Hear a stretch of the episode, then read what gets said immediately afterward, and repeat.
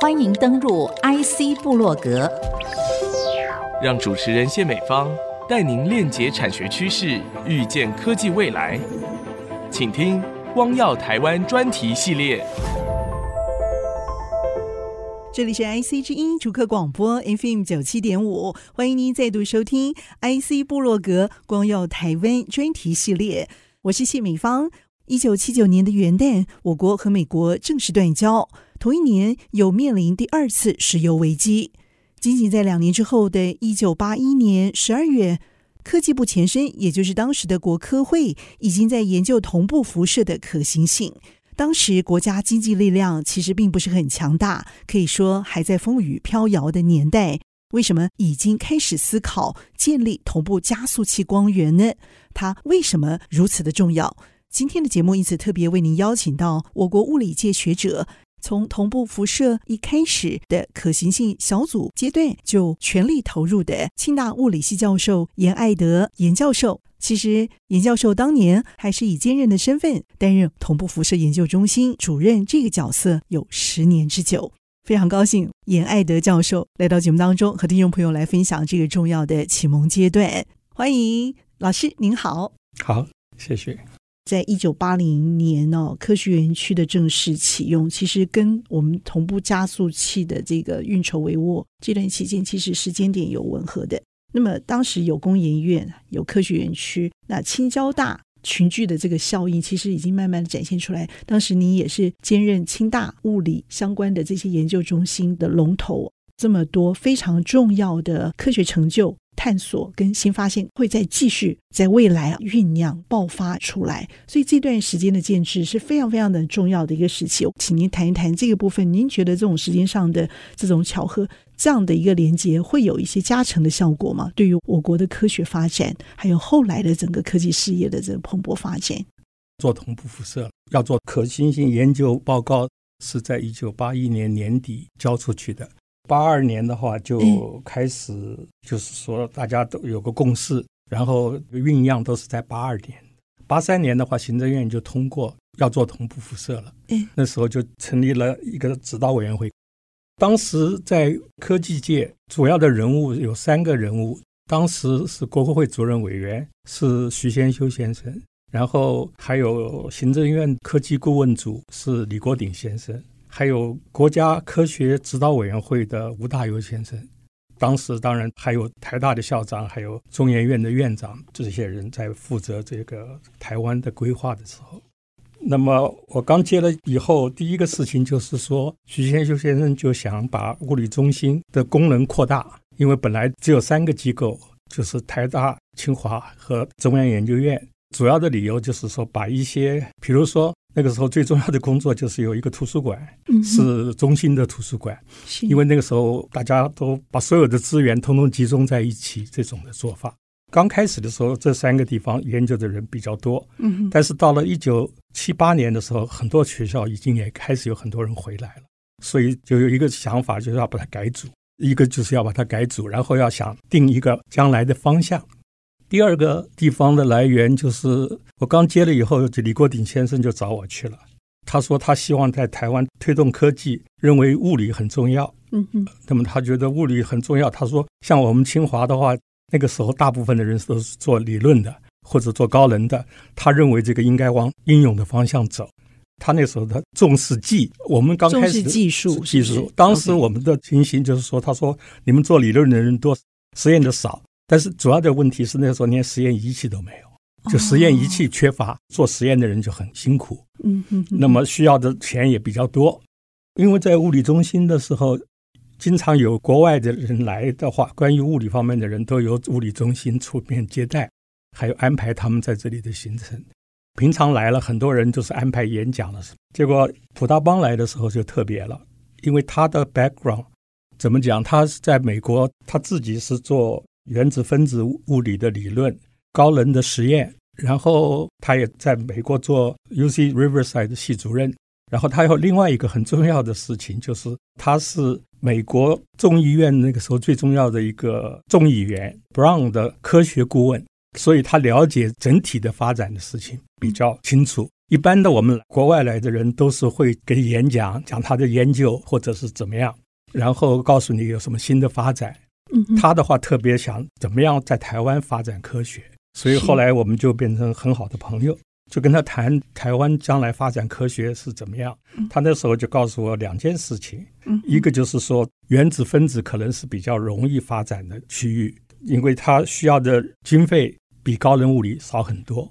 然后的话呢，应用的方面也多一点，不像那个高能物理是比较纯粹的科系，所以我们那时候就谈这个问题。所以他那个时候就想在台湾这个重点放在原子分子上。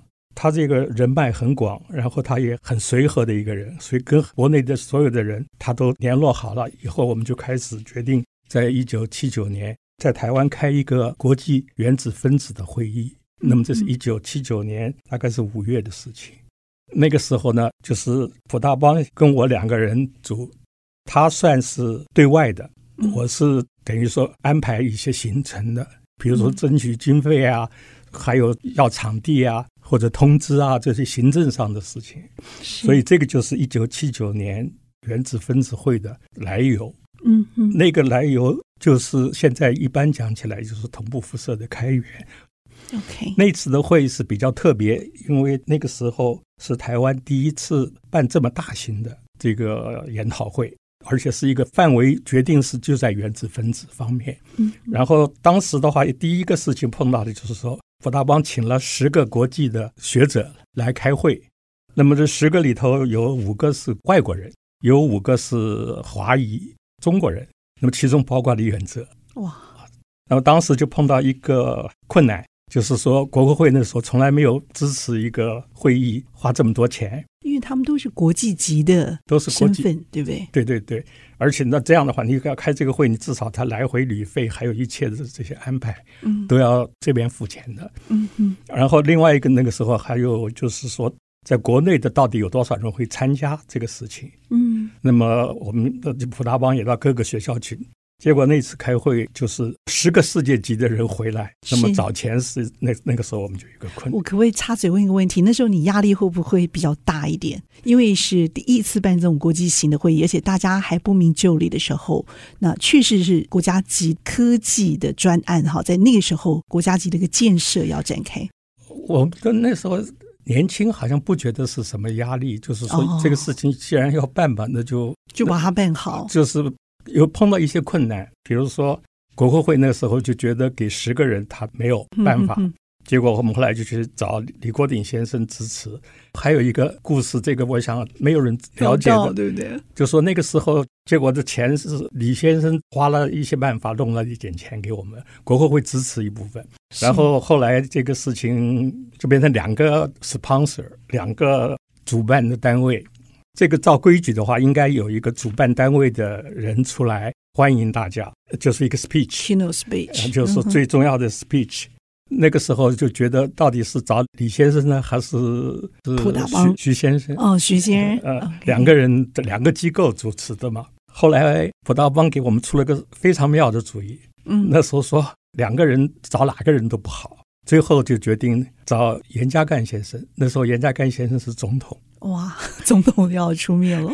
结果我们那时候也不懂，后来就讲，哎，严家淦这个人也不错，尤其他的地位还有他的语言能力都非常好，所以我们就打个电话到总统府，说要去见这个这个总统。总统。那么总统接了电话以后，我们以为他可能就讲不可能的嘛，结果他就说安排我们两个普大邦跟我去跟总统喝茶。结果他马上就答应了，哇，表示他非常的支持。他觉得你们想做点事情嘛，他也愿意。嗯、然后他就讲，他说那个演讲稿的话，还要我们先给他准备一个演讲稿。结果准备演讲稿的时候呢，普大邦这方面很强嘛，尤其这个会要英文讲嘛。一了稿以后，给了严总统。那个时候，我们突然发现他改了很多。哇。那个时候心里头会有一点点的惊讶，而且他就是说，他不但改了很多，而且他对科技什么的也有相当的了解，所以我们觉得第一个很 impress。结果当然他那天就去演讲了，这个规矩就是说，总统演讲完了以后就没有别人再可以演讲了，这是一个 protocol。他讲完了以后，大家都觉得很 impress，他就讲得很好。完了以后，他突然讲，他说：“我可不可以坐下来听一个演讲再走？”哇！完了以后，他就走了。他然后他出来的时候告诉我们，他大学是化学的学士。哇，原来如此！所以这是什么地方都没讲的。那一次就表示说，政府里头那个时候所有的负责人都对科技非常有兴趣，而且愿意支持。Okay. 从严总统那个事情以后，而且那次开会开得很成功。了解，就是说本来以为这个只有五十个人左右吧，嗯、结果来了两百个人。嗯嗯、主任当时的这个策划哈，也都发展的还蛮完整的，所以后来加上严总统，他也因为这样的一个专业程度，愿意支持这个方案，让这个活动意外的成功，对不对？这个会议后来最重要的一个事情就是。最后，普大邦 organize 了一个叫做 Round Table Discussion，OK，就是讲在台湾发展原子分子有哪些方向要走，怎么做比较好。那么就是这些十个专家在给我们出主意。当时我们在这里台湾做原子分子的人不到十个人，屈指可数了，真的是非常的难。那那个时候，他们就建议做两件事情，一个就是成立一个原子分子研究所。那么时候，那个呢，就是中研院在做这个事情。中研院成立一个所，嗯，另外呢，就是成立一个同步辐射中心。那么这样的话呢，对他们来讲，就是说要发展原子分子，你所有的仪器都有了。假使你做的话，另外一点就是说，同步辐射还可以应用到其他的 area 上，不只是物理，嗯，不只是化学，嗯，还有其他的像 material science，嗯，OK，材料领域，嗯，还有。最重要的那个时候也了解，在医学方面也有用处。那时候还没有想到说是在半导体这个部分嘛，因为那个半导体已经考虑了在这个里头，所以在那个时候，这个是一个开端。开端了以后，我们就把这个建议就送到国科会。嗯，那么国科会就开始在讨论这个问题。那个时候就是说，普大邦的讲法是说，他希望在推动这种的话，有两种办法，一个是由下而上，一个是由由上而下。那么我们那时候他说，在一个正常的先进的国家，都是由下而上比较好，比较合理。就是先要了解做科学的人的兴趣，以他们来提出来比较好。所以那个时候就在物理中心成立了一个筹备委员会，开了两次会，讨论将来在台湾的物理发展往哪个方向走。结论是：第一个，不可能发展所有的东西，是要集中到一个 area 上。第一次会议决定了六个可能的领域发展，第二次就决定以同步辐射。所以这个的话是真正讲起来是当时国内科学界的人大家有个共识，在推动的话是以同步辐射为主。不是像有些人讲说是要从上而下，不是从上而下，是我们在这个自己物理中心里头提出来这样一个东西。是，那么刚刚您有提到，就是说有两波的这个重要的讨论嘛，第一波是讨论出六大领域，对不对？第二波有谈到同步辐射这一块的重要性，因此这个时候就先起建立了啊。这个是物理中心提出来做这个事情，但是呢，当然这个就是一个还不是成案的事情。然后在国外呢，每年那个时候，中研院院长要到国外去跟所有的院士们座谈，就是有些在国外的，每两年有一次是在这里开，有一次他们不回来，他们就是在国外，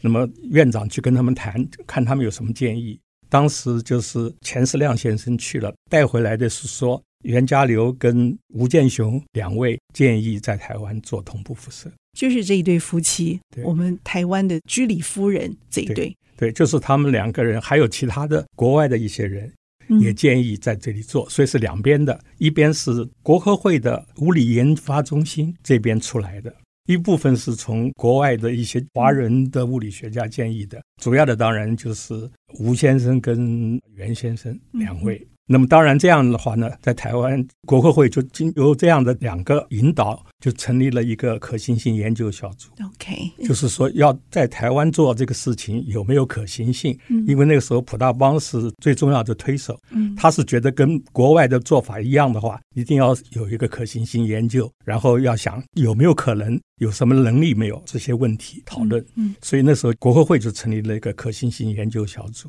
那时候有五个成员。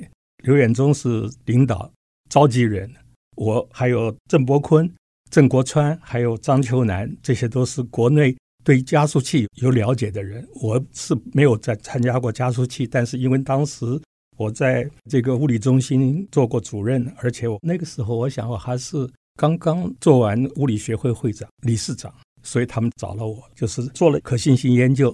那个时候就做了一年的研究，花了一年的时间。那么这个里头的话呢，普达邦是最大的。我们在国外的人到哪里去参观啦，或者跟人家谈，都是经过普达邦，还有这些人。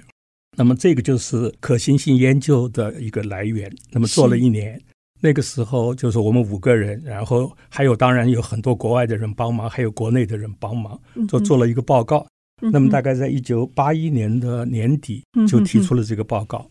那个时候谈的问题里头，第一个问题就是说，当时国内有些学术界的人并不是那么赞成，原因是说他们有三个理由，都是相当不错的理由。第一个理由就是说，他说第一个你们能自己做得出来吗？嗯，因为它难度太高。这个他是一个怀疑。第二个就是说，他们现在也不知道要做完也要几年以后，差不多八九年以后，那他们那些人就觉得。我用得着用不着？现在我有没有这个必要？那时候经费都没有，还没有谈经费的问题，哦，也都还没有。然后另外一个就是最后一个最最重要的一点，国内有很多人反对的最重要一点，因为这个计划很大，怕压缩了别的人的计划。当然，其他的理由就是说，我现在用你不见得做得起来。第二个就是说，我要到七八年以后才能用，而且他自己的现在的研究没办法用。但是呢，大家的一个想法就是说，这件事情好事情，假使。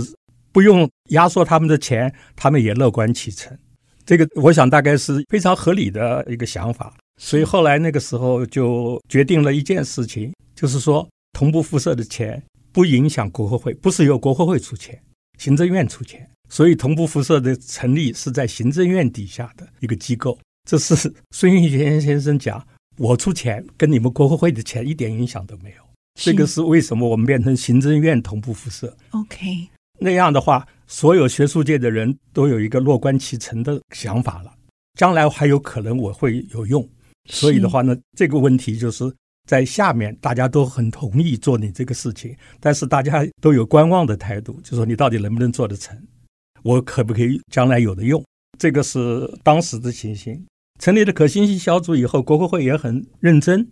就聘了一个所谓的评审我们的可行性研究，就是我们可行性研究到底讲的是不是合理？这也是可以解释为什么那个时候国家的经济状况也正是在努力要建国的时候，因为那个时候的政治背景是我们跟美国已经有进入断交，所以各界也都想。要让台湾力图振作，有这样子的一个背景发展的情况，所以也会合理的解释为什么我们有这么多呃，本来可能资源充足正常的情况之下，我们都会要考虑的一些长远规划的问题了。更何况是当时充满了一些政治危机跟变数的时候，我们更可能会面临到这些的冲击性。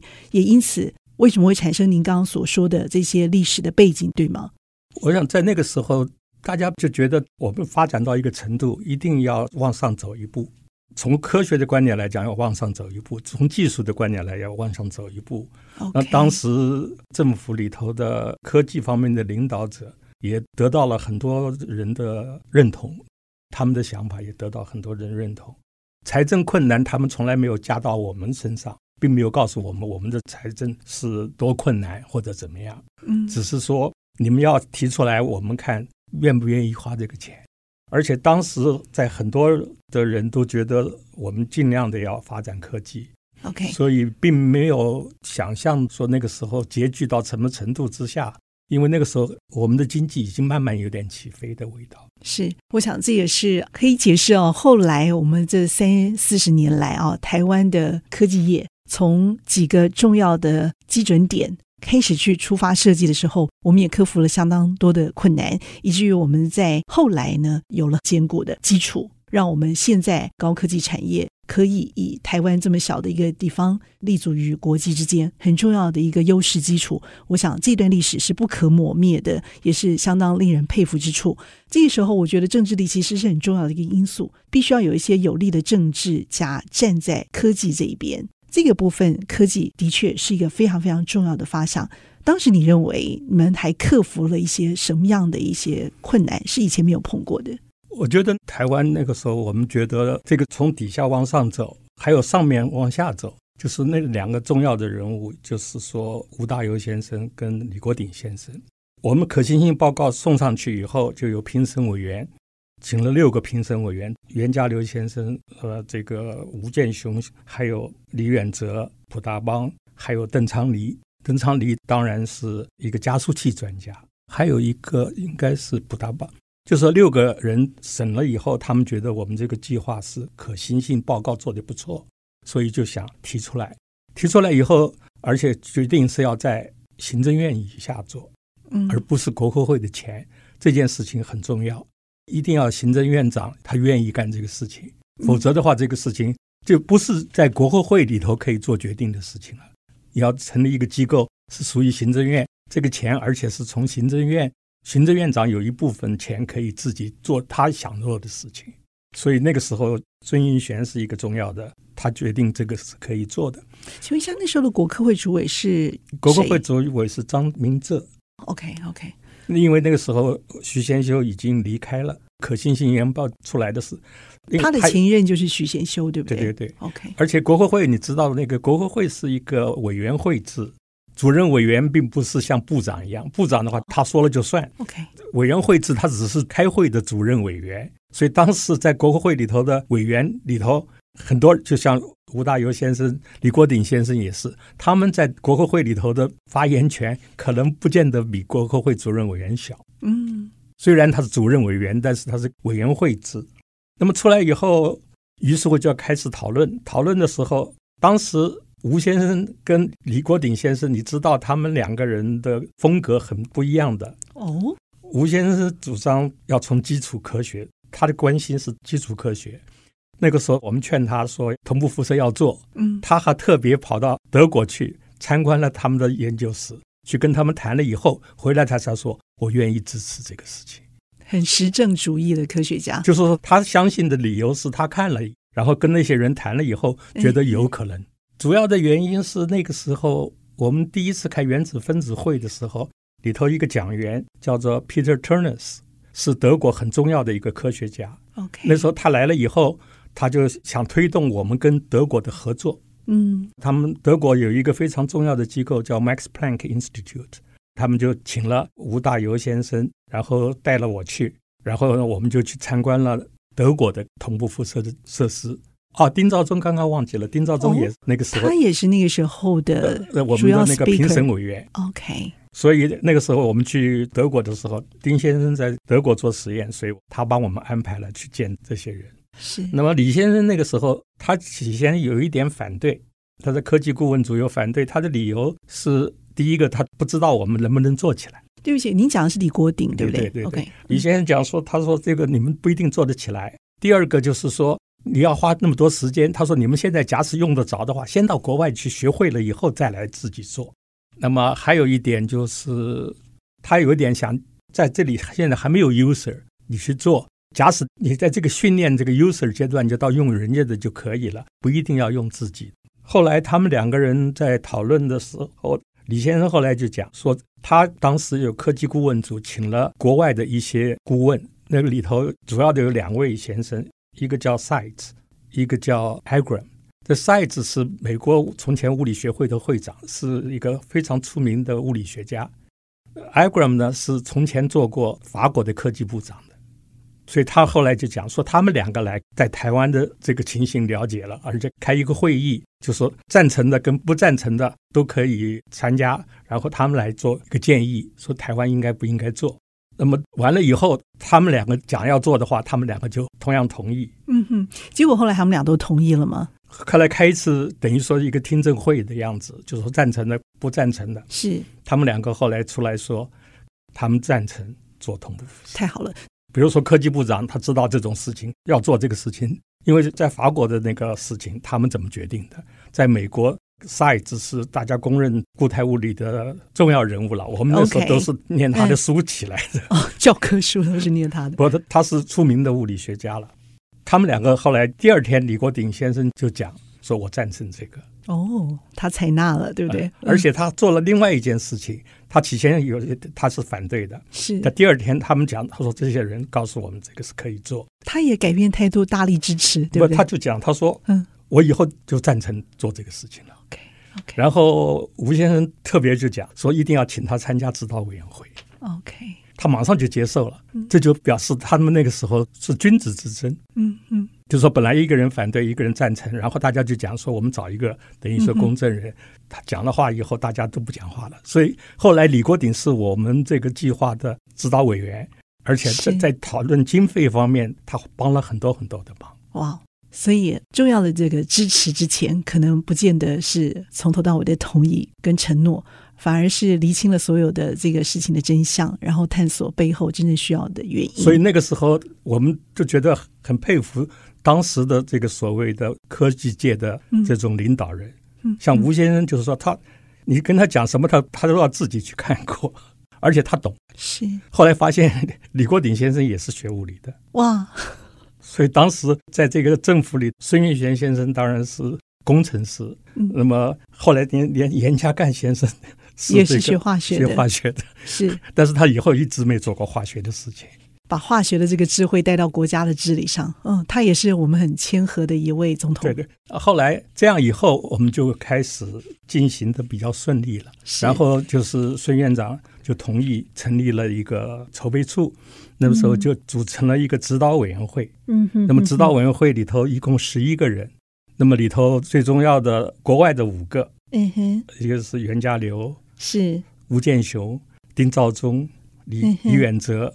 是，我们要先休息一下，稍后再回到节目当中，继续和听众朋友来分享同步加速器建造的幕后精彩小故事。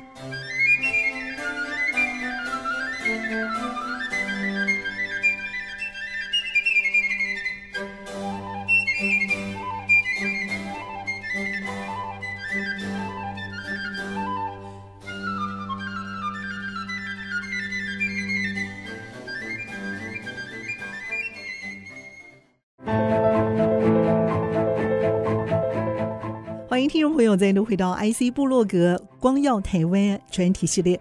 您身上一口气就肩负了三个重要的担子，可是听你这一路的历程，我却觉得如沐春风。想当然，我觉得这里头有些重要任务跟动机是在您的身上是热情的。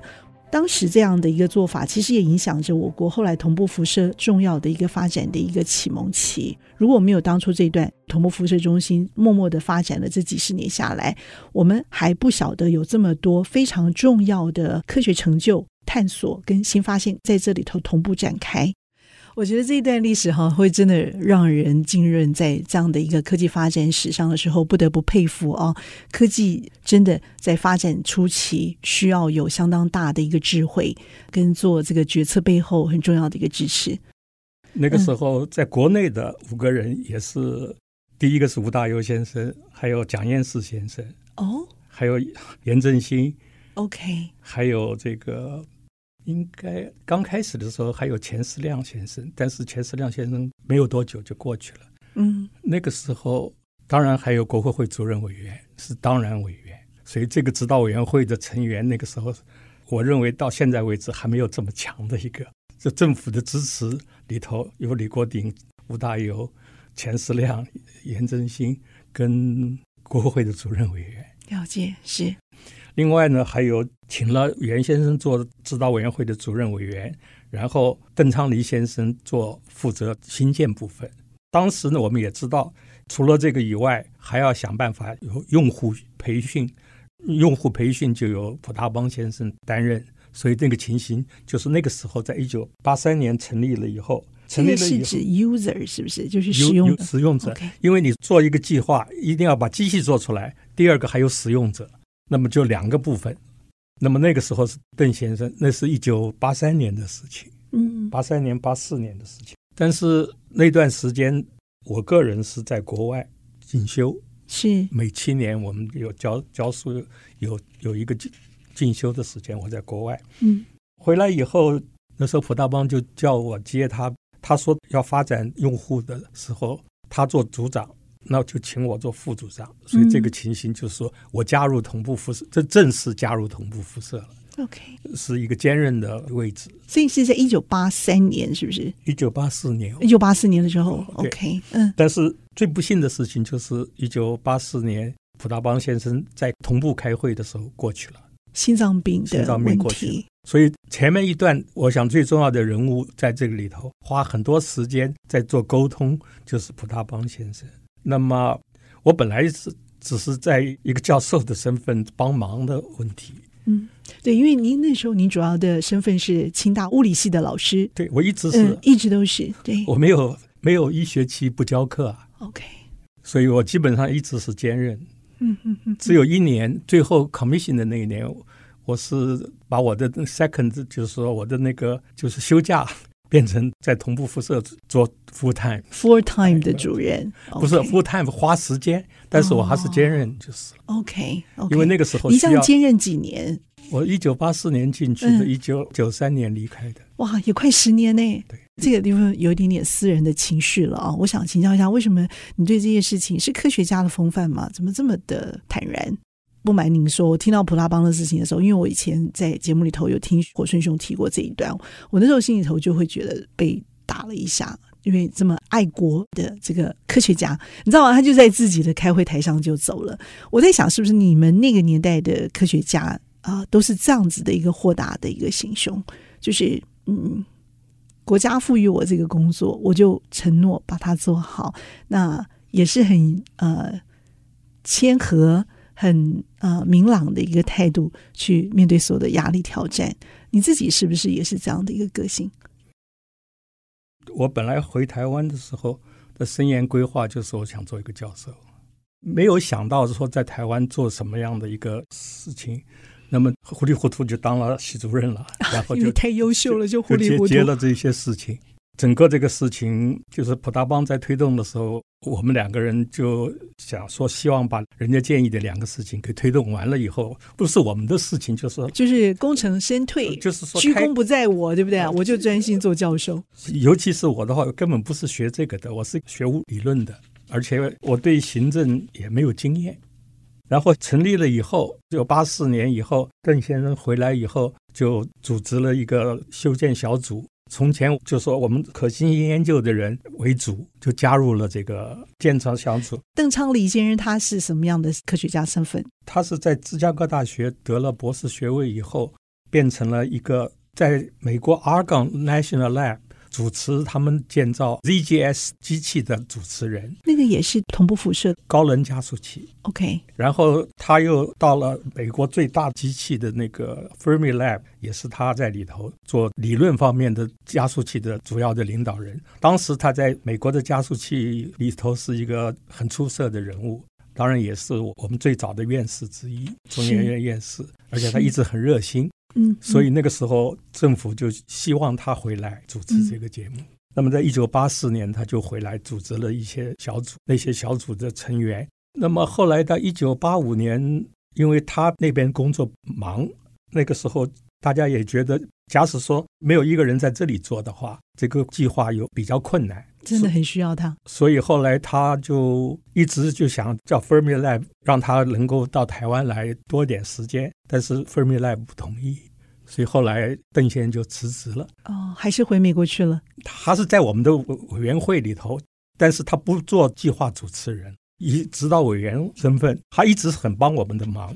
本来他请的是刘光纪先生，从前是核能所的副所长。嗯，那个时候他可以花比较多的时间，所以那个时候刚开始还有点可行。但是后来刘光纪先生升了核能所所长，他就没有办法来管这个事情了。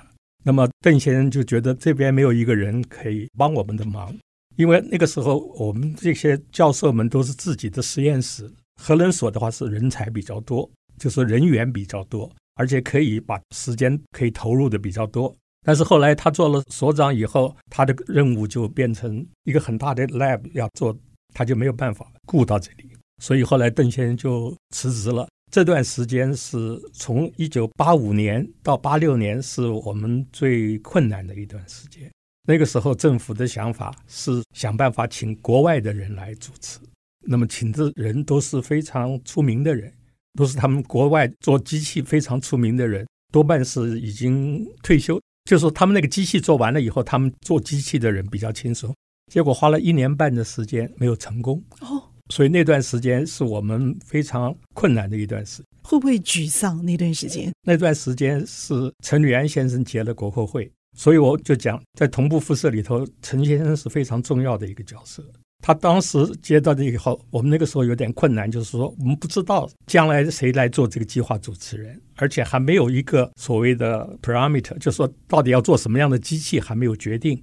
那这种情况之下，我们那些人花很多时间，就是大家学机器，但是没有一个固定的，你到底要做什么还不太清楚。所谓何来，并不晓得。那时候主要的有两个人，一个是陈履安先生，他是国科会主任委员；另外一个就是王松茂先生。他是国科会副主任委员，他们两个顶起来了。那一年半里头，很多很多的批评，说你已经要做到了一年半，什么也没有，连个主持人都没有决定，这样的批评很多。那整个的这个压力，通通在陈履安先生身上。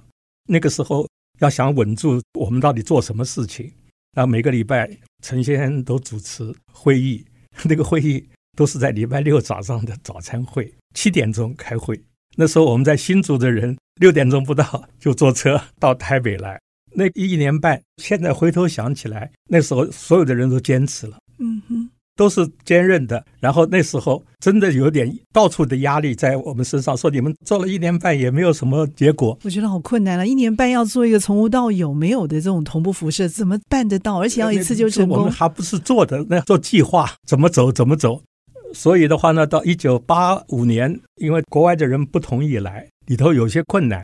结果呢，那个时候应该是一九八六年吧，八六喽。这样子总共花了多少钱啦？那个时候本来的计划是十二亿台币，十二亿台币，当时是这个价钱。所以这个数字很容易被别人 question，对不对？哦，他那个时候也在人家看，而且我们那个时候连个地方都没有，都是借了那个养德大楼，台湾银行旁边租了半层楼。嗯那时候是非常辛苦的。到了一九八六年的时候，三月的时候，陈先生做了一个决定，就是说我们自己做，不找外。意思说不找老外，不找老外，他自己做，这是一个非常勇敢的决定。所以你们非常有 guts 哎。那个时候是很不容易的，因为那个时候就觉得这个事情有一点茫茫然。然后一九八六年的三月，他就改组，就成立了一个筹备处，就把两组合并了。然后就决定是自己做，自己做的时候，而且就是靠跟国外的一些，我们还组织了一个技术评审委员会，这是袁家骝先生做主任委员里头最重要的一件事情，就聘请了国外的所有的专家做我们的一个指导委员会，就是技术评审委员会。我们技术上碰到问题，他们都给我们出主意的。那么那个时候，那个里头的成员是全世界我想是最出名的、最重要的人物，所有盖过这个加速器。就表示说，这个整个的科学界是非常支持我们这些人，里头有非常重要的人物，我们从他那里得到很多很多的好处。那个时候一共是八个技术评审委员，里头很多出名的人。那个时候技术上，他们提供了我们很多很多的帮忙，比如说我们要送人到哪里去训练，他们都知道，而且他们都愿意教我们这些东西。所以那个时候是有一个这个东西，加上我们自己这一年半自己也学了不少东西。每天大家自己每个礼拜去开会的时候，自己也要想想我今天这个礼拜我做了什么东西。所以那个时候就决定要自己做。然后他那时候三月的时候组成了，然后他就开始想要自己做的话，我们那时候的所有的人都是兼任，根本连这个机构也不知道将来会不会存在。呃，然后那时候我们已经开始送了一些很多学生出去了，是有特别甄选一批学员吗？因为我印象中我们很多都是 RCA 有没有在职的，然后派出去收训。没有，那时候就是是学生直接去收训。所以那时候对我们压力很大。后来就决定有几个问题，那时候就陈履安先生就跟我讲说，我愿不愿意接这个事情，就是说做这个计划主持人。我一直很感激他，就是说我那时候不想干。因为第一个我不是干这一行的，而且跟我的生涯规划不一样。虽然那一年我也参加了所有这些同步辐射的讨论，而且我也看了一些书，而且每次他们那些请外国人的时候来，都是我接待，帮忙他们接待，所以跟他们这些人也谈了做加速器的这些困难。结果陈先生就讲说：“你什么时候做决定，我就等你。”然后王颂茂先生讲：“他说你行政上的事情我会帮你。”然后最后一个很重要的因素就是说，葡萄邦先生的想法，我我想替他做，最后决定担任计划主持人，我就变成等于说同步辐射变成我当时最重要的事情，一直到一九九三年。当时我碰到的几个问题是好多好多的事情，好多人帮我们的忙。那当时碰到的几个问题，就是说，一般讲起来，那个时候最大的两个决定，就是说，第一个很感激的，就是说，国外的那些技术委员会不相信我们能够做成的理由之一，就是说，我们的 group leader 通通是兼任的，而且都是教授，他们认为这个是几乎不可能的事情。我考虑了很深的结果。是怎么样呢？我们那个时候真的没有任何人有经验。那么每个 group 的 leader 应该很重要一点就是说，教授们有一点好处就是他有基本的训练，他很容易学东西。比如说，假使说一个物理系的教授要想对什么事情有相当的了解，他的基础他就可以学得比较快一点。然后呢，也比较容易跟这些国外的专家可以沟通。另外还有一个很重要的原因是，他可以找他的学生加入，否则的话你怎么找人？年轻人都没有信心。那有些时候你找你的学生做，他们对你还有一些向心力。就我们老师都在里头做，对我们有点安全感，是很大的安全感，真的。而且这个事情第二个问题，他们提出来的就是说，你们假使这些人到时候他不干了，你怎么办？你有计划有一个 timetable。那时候他们讲。你最大的困难就是要每个人的留住做这个计划，要做几年，要做五年到十年。那这个里头，我们后来从头到尾做完的有九十个 percent 的人，当时加入百分之九十的人从头到尾做完。嗯，其中还有让我非常感激的，现在很多人都不讲的，其中有些人在当时我们那群人里头，大概都是做过系主任或者教授的那个层次的 group leader，大概都是这样。其中有两位学校里头要他们当院长，我那时候就跟他讲，我们这里需要你，他们马上就推掉了院长的工作。这个在现在，我想很少人可以做到这一点。是，一直很感激这些人。那个时候我们都是兼任的，那待遇都是拿车马费，而且还有照规矩，我们是教授的话，只能够拿的钱不能够超过四个钟头的钟点费。所以我们那时候那群人能够跟我们撑下来，而且负了很多责任，然后那么少的回馈，然后在学校里头需要他们的时候，要他们变成校长或者是院长的时候，他们都 turn down。这些人真正是我们做机器做成功的理由之一。没有一个人在谈这个事情的时候提这些人，而且当时我们的行政组长就是郑世昌，从前是中原的教务长。然后又做过经济部的科技顾问组长的行政非常有经验，还有王双茂先生在行政上，还有张令新先生从前是在一个公司做董事长的，来做我们工程组长。他那时候在那边的薪水比我们这边高很多很多，也撑了十年。所以那那个时候就说，我一直很感激这些人，而且感激陈履安先生扛起来说要我们自己做。那个时候还有我们这些人真正都扛到底了。就是说，我们九十个 percent 的人进台同步的人都留下来了。当然，很多知识都是从国外的人教我们的，但是我们也对很多事情都是尽量利用台湾的资源。比如说，我们磁铁是自己做的，磁铁做的时候需要一种叫做 low carbon low carbon 的 steel，那个时候我们就是请台中钢中钢做的。中钢讲起来是很赔本的生意，它不需要发展这种钢铁。因为完了以后也没有什么人用，我们那个时候就买了一百多块磁铁，对他们来讲简直是研究的钱比这个多得多。但是那时候他们也规规矩矩的支持，像我们很多东西都是自己做的，所以我们很感激的人就是说要陈履安做这个决定。然后第二件事情，我们刚开始的时候我接了以后，第二件事情就是说我们要定 parameter，要做什么样的机器。经过一年半的了解以后。我们本来的计划就是说一个 GeV，一个 G 的话十的九次方 electron volts。后来大家都觉得那些国外的人都建议我们做比较高的，然后就需要加很多钱。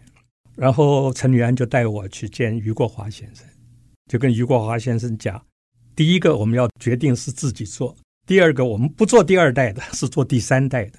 第三代那个时候全世界没有人做过，假使说第二代的话，我们可以抄人家的。第三代要自己做，然后要加钱，要做到一点三个 GeV。那么于先生讲要加多少钱？余国华就问我们要加多少钱。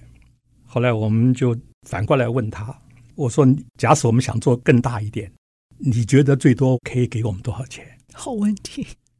他说：double 的话可以，就说你的计划的钱是十二亿的话，二十四亿是可以的。然后这个就决定了一点三 GeV。而且于先生大家都说他对钱抠门的很，他是量入为出的人，嗯，然后他当场就说二十四亿没有问题，嗯，你就知道那个时候政府的支持在什么地方，是相当的振奋。那个时候起先就说，第一个你要他同意是自己做，第二个要加钱。不过你们真的要负成败责任。其实我一讲到这个部分，是因为当时我们在做了一年半之后，成果有被 question，对不对？对。所以我们才会有后来的这一段，然后酝酿再走出来。我们用面对经济挑战的坚定的信心去做这样的一个 promise，会有这样的一个情况出来。所以那个时候，Winnick 就讲说，第一个就是政府的支持是为什么这个计划能够成功。嗯。第二个就是说，我们的 staff 的 capability 很高。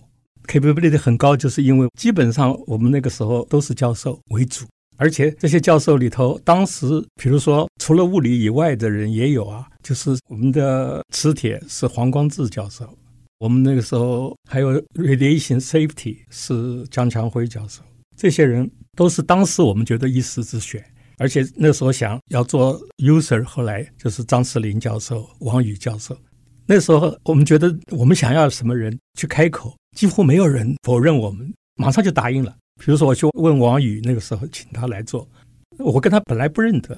我说我们要想做这个事情，请你做同步辐射的用户组的。还有张世林，一开口他们就马上就答应了。而且他们本来有很好的机会，在他的那个 career 上有很好的机会往上走的时候都没有接受，最后两个都变成院士。在那个时候能够做成，还有他们年轻人都挺下来了。出去训练的人基本上都回来了。我去看的时候觉得很高兴的时候，说你们这一辈子也做了两件事情了，两个 ring 都是你们做的，这你们有个 career 了嘛，对不对？算是有一个交代了，对不对？对，这段的历史发展，其实真的短短五年到十年就过去，可是却对于启发我们台湾未来的国家科技政策产生了一些重要意义，因为我们在当下就掌握了时机点。包括您所带领的这一批团队人才，包括后续去接棒的，我们如何去做整合？在当下，你们那个 team 还有在各界的翘楚，争取资源到位的情况之下，我们那个团队在最艰难的时刻到位了。我觉得这已经困克服了很多的困难，在别人还认为不可能的时候，你们接下了一些不可能的任务。而且在早期的时候就进行基础研究设备的投资。您对于这一段的发展历史，后来台湾的整个科技的启蒙，您认为它扮演了什么样的一个角色？我想就是说，那个时候我们也了解，至少有些人就告诉我们，假使我们这个计划不成功的话，我们是第一个超过一亿，最后我们的计划是二十四亿哦，二十七亿。对，但是我们那时候。至少我自己认为，让我们台湾自己的人有点信心，我们可以做第一流的东西，因为我们这个机器是同步辐射第三代里头全世界第三个做成的，亚洲第一个。至少在这个方面，在当时我们做成的时候，日本比我们差，没有做到，大陆也没有做到。当时我们是领先所有的亚洲国家。像欧洲跟美国有第一个是，那是全欧洲的人做的那个机器，另外一个就是在美国的 Berkeley 做的，我们是亚洲第一个做的，而且他们都做过第二代的，第一代的机器，我们是从零开始到第三代直接一步过去，所以一九九三年那时候去宣布的时候，在美国开加速器会议开幕的时候，那时候我们跟 Berkeley 是同一个会议里头宣布的。那欧洲那个比我们大，所以在这个形式里头，我们跟一个世界级的 lab 来比，我们比他晚了六个礼拜。欧洲比我们大，大的是钱跟人才跟整个组织吗？他们的是欧洲所有的国家的钱，世界上的最好的。我们二十七亿的话，他们多少啊？至少大五六倍以上。哇！简单的讲，我们那时候做的时候，我们的成员是一百二十个人左右，而在别的地方大概都是要加一个零。有一年我到大陆去，他们叫我介绍他们听，他问你们多少人做的？我们一百二十个人。他说：“你有没有忘记一个零？” 我说：“没有。”一般讲起来，至少告诉我们自己的人，台湾的能力蛮强的。比如说，我们现在每年有两千个学生在这里做论文，每年做实验的人次数是一万多人了，对不对？那么这三十年来，我觉得这个在台湾算是一个很重要、很重要的一个机构了。嗯、我们那时候跟普大邦的时候想的东西，远远没有那么那么大。远远没那么好，而且又新盖的一个机器，也是第一流的。那个时候训练的一些人，现在都变成专家了。你对未来他有什么样的勉励？你要问我的话，我真的感激很多的人。那个时候那些人，你想上面的支持，刚刚讲的没有话讲。那时候参加的人，每个人最后很多人做完了以后都回去教书了嘛，就像我们这些人都回去教书了。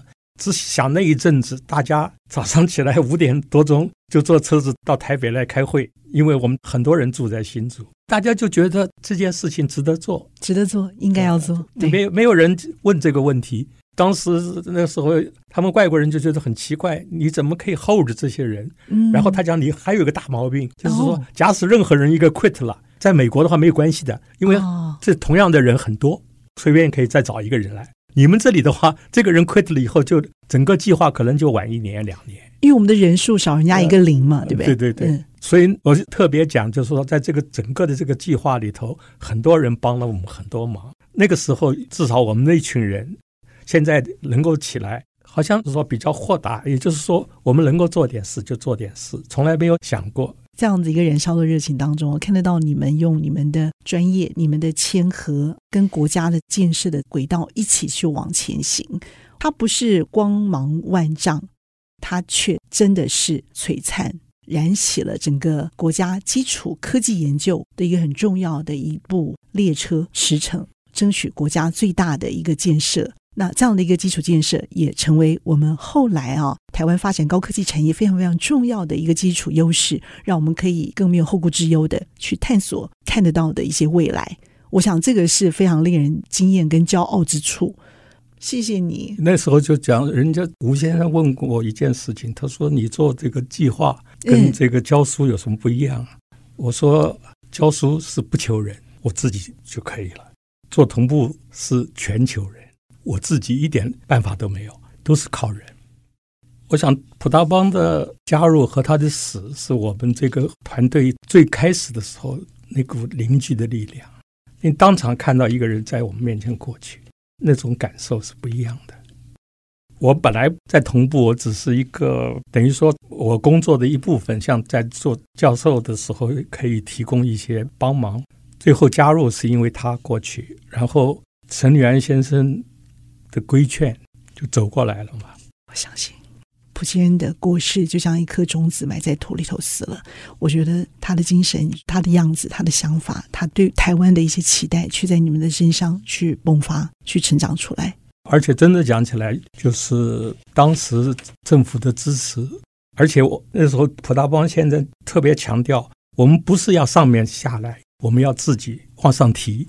然后上面支持，这是规规矩矩的提做这个计划的一个步骤。比如说，一定要经过可行性研究，嗯，一定要经过 due processes，就是所谓的一定的规矩。最重要的一点，还有很多人帮忙我们，而且那个团队一直是，你知道吗？从头到尾，所有的人大概都留下来，然后做好了以后，很多人都回去了。那个时候，吴先生跟我们讲了一句话，他说：“知其不可为而为之。”为而不有，真的是靠人家，靠得很厉害。丁肇中先生帮我们跟 CERN 签约，这是非常重要的一个事情。CERN 是全世界最好的加速器中心，嗯，跟我们签约以后，他帮了很多忙。就是那个签约的重要性是说，我们碰到什么问题，他会派人来帮我们忙，而且我们签约是平等的签约。有没有什么想特别跟听众朋友就说勉励的？我，我来的话，主要的是。怀念跟感恩，其实没有别的想法。嗯因为最后我离开的时候，以后也跟同步，只是在一个远距离。就我讲的，就像一个船，你们开船了，我在这个码头上跟你们招手。可是我觉得这个招手的刹那，扬起了太多的记忆，扬起了对于我们这个机构未来的信心跟骄傲。可以让这个船可以扬帆而去，航行在这个科技的海洋上头的话，有信心到一个更好的未来，就像过去这段璀璨的历史一样。那这当中有您，有您的团队，还有后续我们这么多人才种子，继续在这里航向未来，这个就是我们国家未来很重要的一个希望之所在。而您的分享也带给了我们好多这方面的勉励，激起我们同样有这样的一个热情跟信心，可以跟您一起再继续走下去。对啊，真正讲起来，一一一定要强调，这是一个团队的工作，而且就是说，国家实在是支持我们的很。那么这一集节目呢，非常的谢谢同步辐射研究中心的严爱德严主任，同时也是我们的清大物理系教授，非常谢谢严主任您的精彩分享，谢谢，谢谢。那么也谢谢听众朋友您共同的参与，IC 部落格光耀台湾专题系列，下周同一时间再会，拜拜。拜拜。